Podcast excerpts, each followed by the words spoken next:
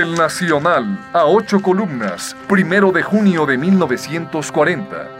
La policía continúa trabajando con todo empeño en el esclarecimiento del caso Trotsky, guardando impenetrable hermetismo, pues no fue dable a los periodistas obtener datos precisos sobre el resultado de los interrogatorios a que han sometido a las dos sirvientas y a los dos guardias del exiliado en la fortaleza de Coyoacán, porque los funcionarios policíacos no habían terminado las pesquisas deducidas de aquellos interrogatorios.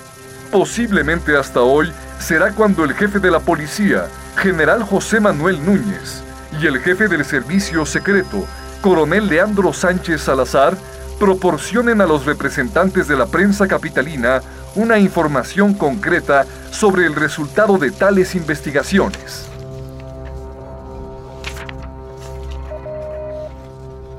El Universal, sábado primero de junio de 1940. A última hora, el líder León Trotsky manifestó anoche a los periodistas que no será difícil que los estalinistas traten de llevar a cabo otro atentado en su contra, pero que ya ha tomado las debidas precauciones. El Universal, 30 de mayo de 1940. Carlos Chávez e Igor Stravinsky en la temporada de la Sinfónica. En la próxima temporada tendremos la oportunidad de admirar y apreciar la dirección del genial Stravinsky que será el director huésped de la Orquesta Sinfónica de México en 1940. Stravinsky es para la música moderna un valor indiscutible y su presencia entre nosotros es un acontecimiento tan importante como el que constituiría la presencia de Beethoven en su época en un concierto sinfónico. En el capítulo anterior escuchamos... ¿Cómo hicieron para entrar en la casa los asaltantes? Yo comprendía al ver salir a Bob entre los asaltantes que había sido él quien les había abierto la puerta. Mm. Era el que estaba aguardándola esa hora. Además, sin un cómplice dentro, resultaba poco menos que imposible penetrar en la casa. Claro. Radio UNAM presenta Así asesinaron a Trotsky Trotsky sufrió un teatral asalto en su casa ayer en la madrugada. El Nacional, 25 de mayo de 1940. Довольно метко сказал великий русский писатель Гоголь. Así asesinaron a Trotsky.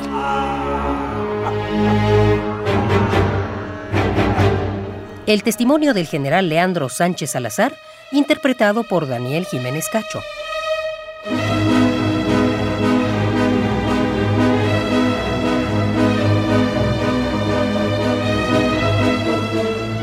Serial dramatizado, adaptado por José Woldenberg y producido por Emiliano López Rascón.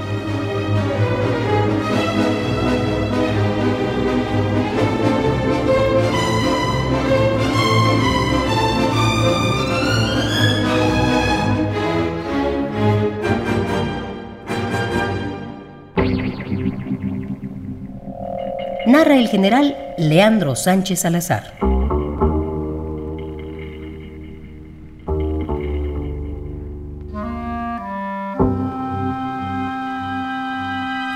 Le concedí cierta importancia a la declaración de Jesús Rodríguez Casas, suboficial de la 17 Compañía de Policía y jefe del servicio de guardia de la Casa de León Trotsky. Cumplía esta misión desde hacía tres años y cuatro meses es decir, desde la llegada del revolucionario ruso al país. El servicio se componía al principio de 33 hombres. Esto suscitó las continuas protestas de los comunistas, protestando que la guardia del exiliado ruso le costaba demasiado cara al país.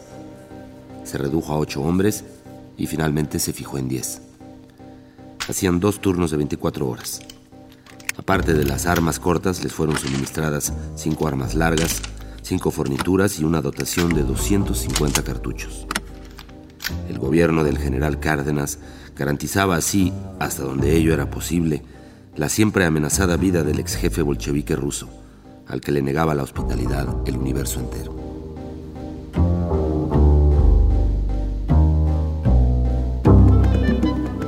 Trotsky tenía gran confianza en Rodríguez Casas y le testimoniaba su amistad. Rara vez salía sin hacerse acompañar por él y lo sentaba con cierta frecuencia a su modesta mesa. Asimismo, solía acompañar a Natalia Cédova y a Esteban, los cuales salían con mayor frecuencia. En el momento del asalto, el suboficial se encontraba descansando en su casa. Al notificársele el asalto y el tiroteo, se vistió a toda prisa y acudió a la casa de Trotsky.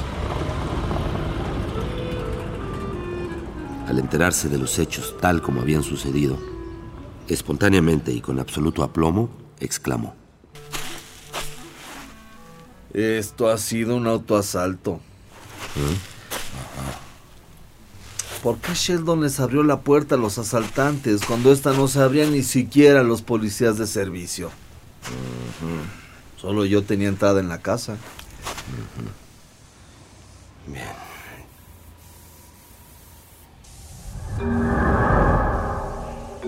El cuartel de la montada era comúnmente conocido como el Pocito, por encontrarse en las inmediaciones de un venero cercano a la colegiata, a donde acuden fieles y peregrinos a persinarse cual si se tratara de una pila de agua bendita. El Pocito se había hecho famoso y constituyó hasta su supresión como cárcel preventiva el terror de los delincuentes.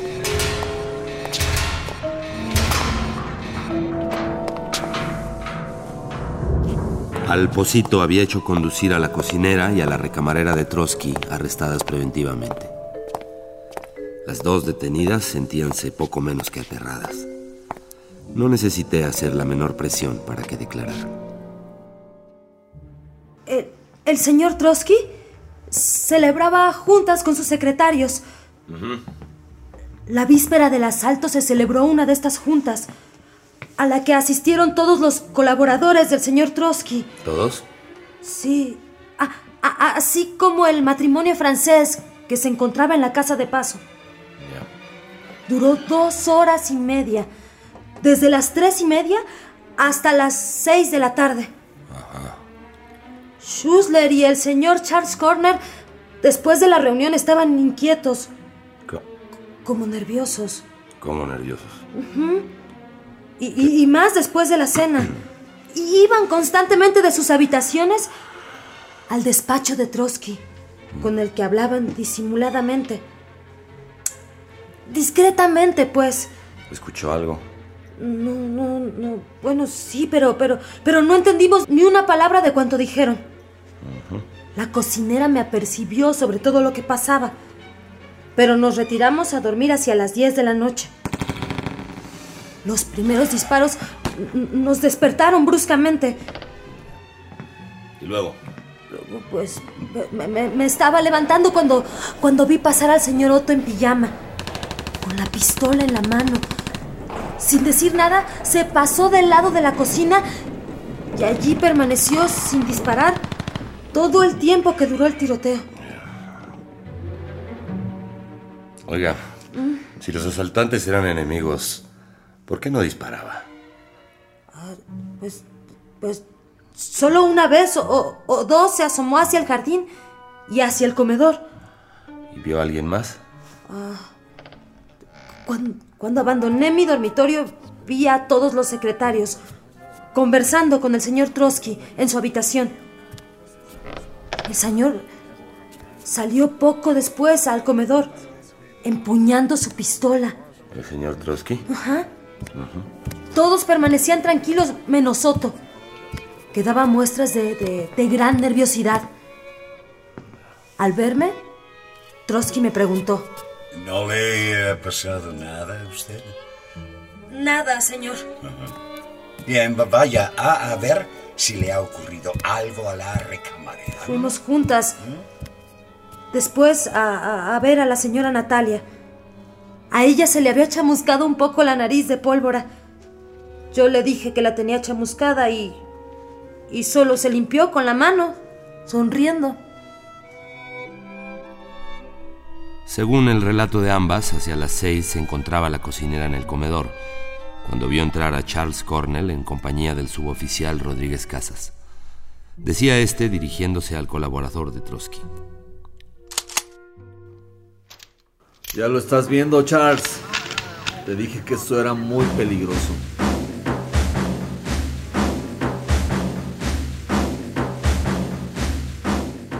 Las dos sirvientas creían que se trataba de un autoasalto preparado por su propio amo y por sus secretarios. Si estas declaraciones eran ciertas, no cabía duda que era por demás fundada mi primera sospecha. No podía esperar más. Hice detener y trasladar al Posito a Charles Cornell y a Otto Schussler. El primero, en su declaración, se limitó a precisar algunos detalles referentes a la noche del asalto.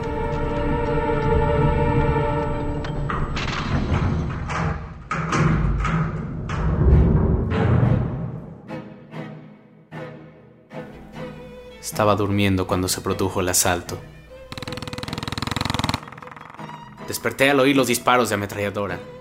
Creí que estos procedían de mis compañeros, que estaban repeliendo una agresión. Pero en ese momento oí que gritaban en inglés. No intervengas tú en esto y no te pasará nada. Busqué mi pistola y no la encontré. Recordé que se la había prestado la noche anterior a Harold Robbins, cosa que se hacía frecuentemente entre los guardianes de Trotsky. Me acerqué entonces a la puerta de mi recámara.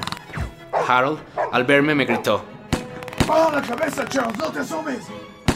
A pesar de esta orden, miré hacia la pieza de guardia y distinguí a tres individuos, dos con trajes al parecer oscuros y uno con traje claro. Corrí en busca de mi carabina con intención de salir al patio de la casa. Como vestía un pijama claro, me puse a toda prisa ropa más oscura con el fin de no ofrecer fácil blanco al enemigo. Al ir a salir, Harold volvió a gritarme. ¡No te asomes, Charles! ¡Baja la cabeza! Esta nueva orden me salvó, sin duda alguna, la vida. Harold veía a los que disparaban con las ametralladoras. Permanecí en la puerta de la recámara con la carabina preparada. No creí que los asaltantes fueran dueños de la casa. En esto vi correr a un individuo desconocido por el patio de la casa. Le disparé un tiro con mi carabina, pero sin lograr hacerle blanco. Vi que Otto bajaba de su habitación hacia la pieza de Trotsky y oí que Harold le gritaba. ¡Ten cuidado, Otto! ¡Corres peligro!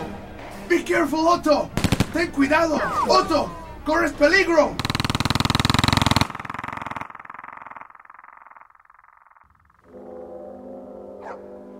Pasado el tiroteo, nos reunimos con Harold en una de las piezas utilizadas por los guardias de servicio.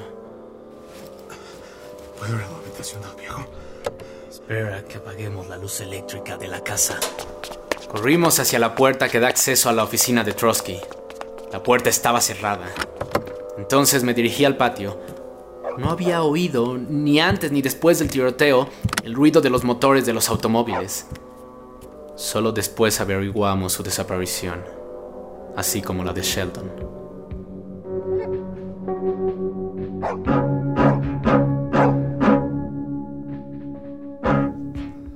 Los agentes a mis órdenes habían averiguado que la sierra eléctrica encontrada no lejos de la casa de Trotsky había sido vendida en la casa sucesores de Z. Clement por la cantidad de 300 pesos a un individuo elegantemente vestido y que manejaba un automóvil grande de color negro, con placas de Nueva York o Nueva Jersey, no podían precisarlo exactamente.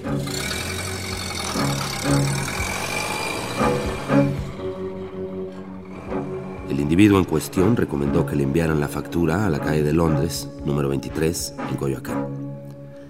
Verificada dicha dirección, resultó ser falsa. Había dado este domicilio para despistar. En todo caso, este dato probaba que los preparativos del asalto, y quizá el asalto mismo, se habían llevado a cabo con intervención de elementos extranjeros.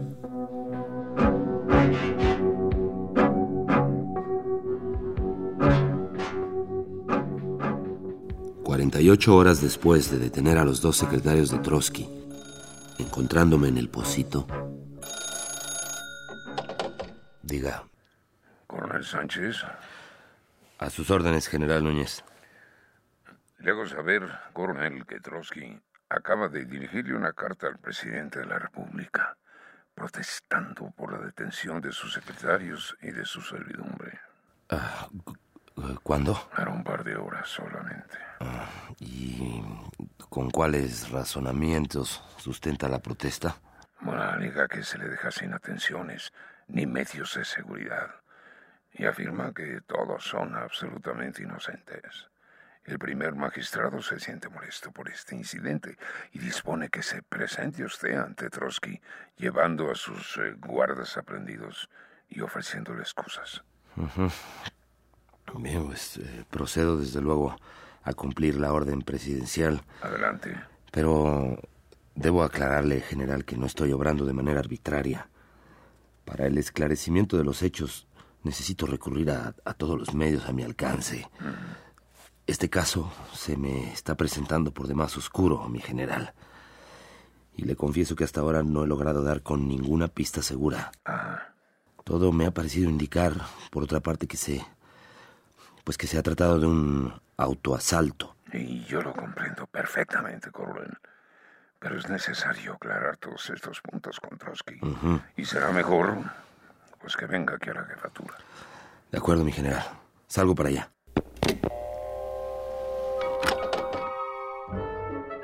Al mismo tiempo, recibí yo también una carta del propio Trotsky que él mismo se encargó de hacer pública por medio de la prensa. En uno de los párrafos me decía, El atentado no es un accidente inesperado que puede atribuirse a Díez, el famoso presidente del comité encargado de investigar las actividades antiamericanas, o, o a Diego Rivera. El atentado no es el primero en su género Todas las medidas de defensa fueron tomadas ante la perspectiva de un atentado inevitable por parte de la GPU. Hoy, cuando el atentado es un hecho consumado, se aprehende a mis amigos y defensores. Se sospecha de mis amigos de ayer, pero no de los verdaderos enemigos, bien conocidos de todo el mundo. Este intento coincide sorprendentemente con el intento de los asaltantes mismos, quienes gritaron ¡Viva Almazán! para provocar la impresión de que el asalto es un incidente de la política interior. ¿Mm? Rivera, como se ve por la prensa, ha estado conectado con la campaña del general Almazán. La regla clásica de la GPU es matar a un enemigo y arrojar la responsabilidad sobre otro.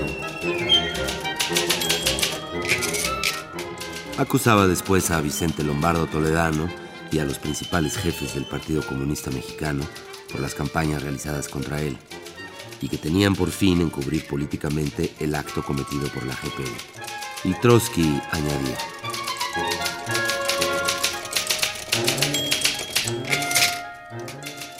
Estoy absolutamente seguro de que la aprehensión de mis colaboradores y amigos se basa en hechos del mismo valor que los concernientes a Diego Rivera. Estoy seguro de que la investigación se orienta hacia un callejón sin salida. Cada nuevo día, cada nuevo hecho, cada nueva pista sería desvanecer todas estas construcciones artificiales y desenmascarar a los verdaderos criminales junto con sus inspiradores y protectores intelectuales. Hasta la fecha, me he impuesto un mutismo absoluto para no entorpecer la investigación. Pero, en vista de su orientación inesperadamente falsa, me reservo el derecho absoluto de apelar a la opinión pública mexicana e internacional en este asunto.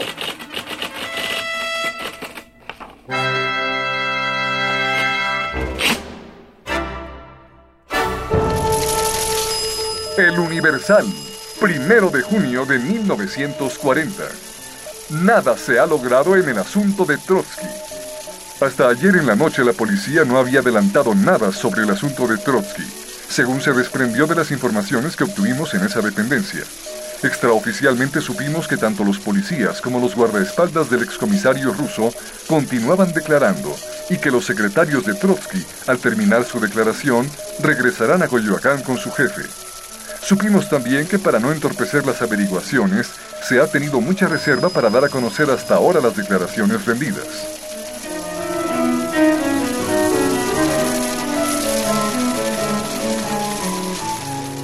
Lejos de ayudarme en mi tarea, la prensa con sus crónicas sensacionalistas, sus rumores y sus deducciones, contribuía a entorpecerla. Yo comprendía perfectamente el afán informativo del público, pero tenía que seguir la investigación por mi cuenta y sin abandonar ningún medio a mi alcance. Añádase a esto que el pintor Diego Rivera, al ver mezclado su nombre en las informaciones periodísticas, abandonó intempestiva y sensacionalmente el país para trasladarse a los Estados Unidos donde empezó a hacer las más extrañas declaraciones. Artista dotado de portentosa imaginación y de un enfermizo afán propagandístico, no quería desaprovechar la ocasión de atraer sobre él la atención pública. Según parece, y a pesar de haber roto con Trotsky 13 meses antes, temía ser víctima a su vez de un atentado, sin duda porque había gestionado la entrada del excomisario ruso en México. Con todo esto, la opinión pública se desorientaba y mis dificultades eran cada vez mayores. Hacia las 4 de la tarde del mismo día y en mi propio automóvil, conduje a Otto y a Charles a casa de Trotsky.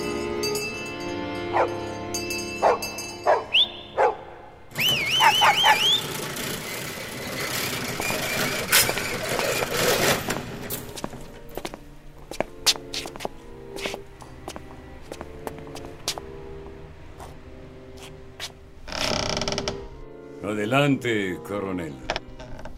Me recibió con forzada amabilidad.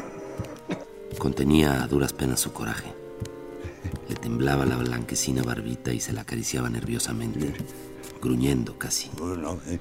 Parecía resurgir en él el viejo presidente del Consejo de Guerra de la URSS. Contra su costumbre, no me ofreció asiento.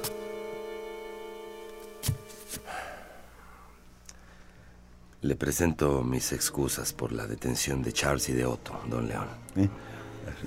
Después del interrogatorio a que los he sometido, estoy convencido de su inocencia. ¿Puede usted reafirmar la confianza que en ellos tenía depositada? Está bien. Acepto sus disculpas.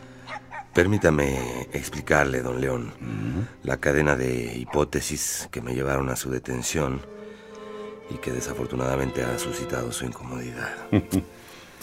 Como un procedimiento de rutina en toda investigación, es necesario hacer las pesquisas e interrogatorios que en su comparación testimonial revelen incongruencias. Y es que sin la complicidad o participación... Le di cuenta de las declaraciones que me habían hecho sus sirvientas y que me indujeron, aparte de mis sospechas, a la detención de sus dos secretarios. Se mostró en extremo sorprendido. Celebramos juntas constantemente. En la misma mesa, a la hora de comer. Nos ocupamos de cuestiones políticas internacionales. Mi despacho, por otra parte, está siempre abierto a todos mis colaboradores. Siempre, siempre. Pero, por una circunstancia feliz, el 23 de mayo, no celebramos ninguna junta. ¿Por qué?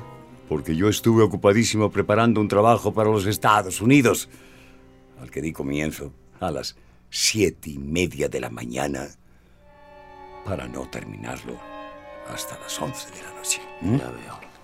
Mi mecanógrafa rusa, la señora Fanny Yernovich, eh, que por lo general solo trabaja tres o cuatro horas diarias, en esta ocasión me acompañó durante todo ese tiempo, puede creerlo. Esta señora, esta señora trabaja en un cuarto contiguo, pero pasa a mi despacho a buscar los cilindros dictafónicos. Yo trabajo solo y recuerdo que a eso de las cinco de la tarde entró Sheldon a decirme que quería revisar los hilos del sistema de alarma. ¿Ah, sí? Yo, pues, algo molesto, observé. No es posible trabajar con estas interrupciones. Déjeme, por favor. Y Sheldon salió. Más tarde entró a verme Cooper. Estas fueron las únicas juntas que tuve ese día. Sí. Lo recuerdo perfectamente por las circunstancias que le he expuesto, ¿no? Detalles. eh. No tuve ninguna otra junta. De acuerdo.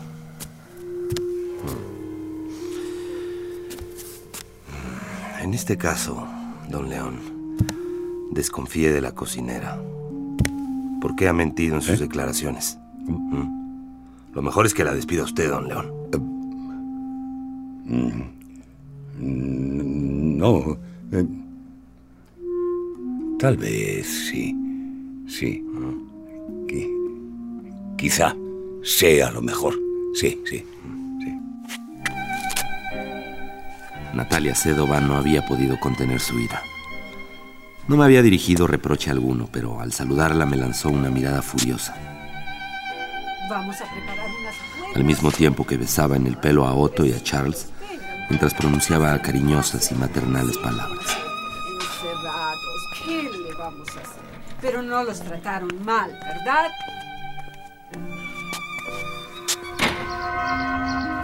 Cumplida mi misión, me retiré. Trotsky me acompañó hasta el zaguán con su amabilidad siempre. León. Se iba desvaneciendo en mí la idea del autoasalto. ¿Qué pista iba a seguir ahora?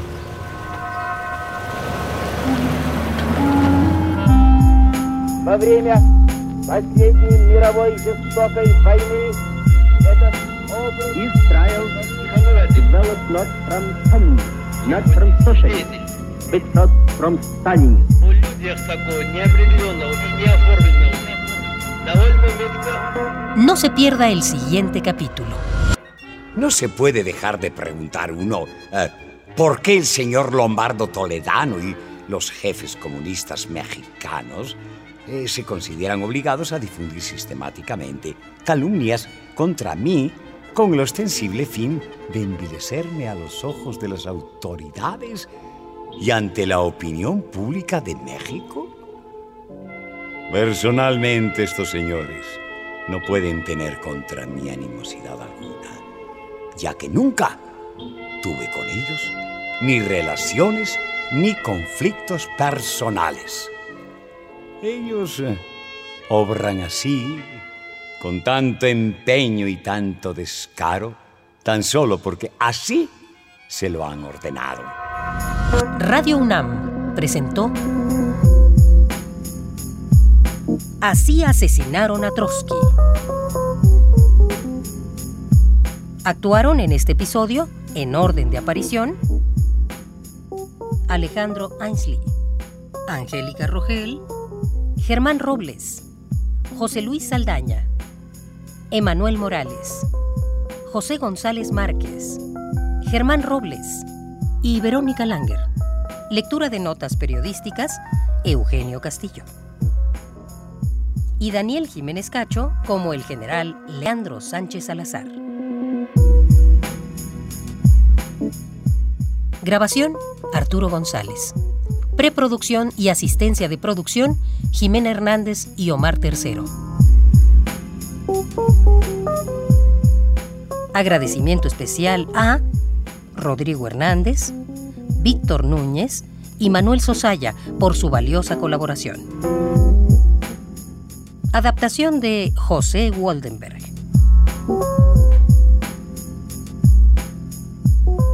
Dirección de actores, ambientación sonora y musical, montaje digital e investigación hemerográfica de Emiliano López Rascón. Así asesinaron a Trotsky. Es una producción de Radio UNAM.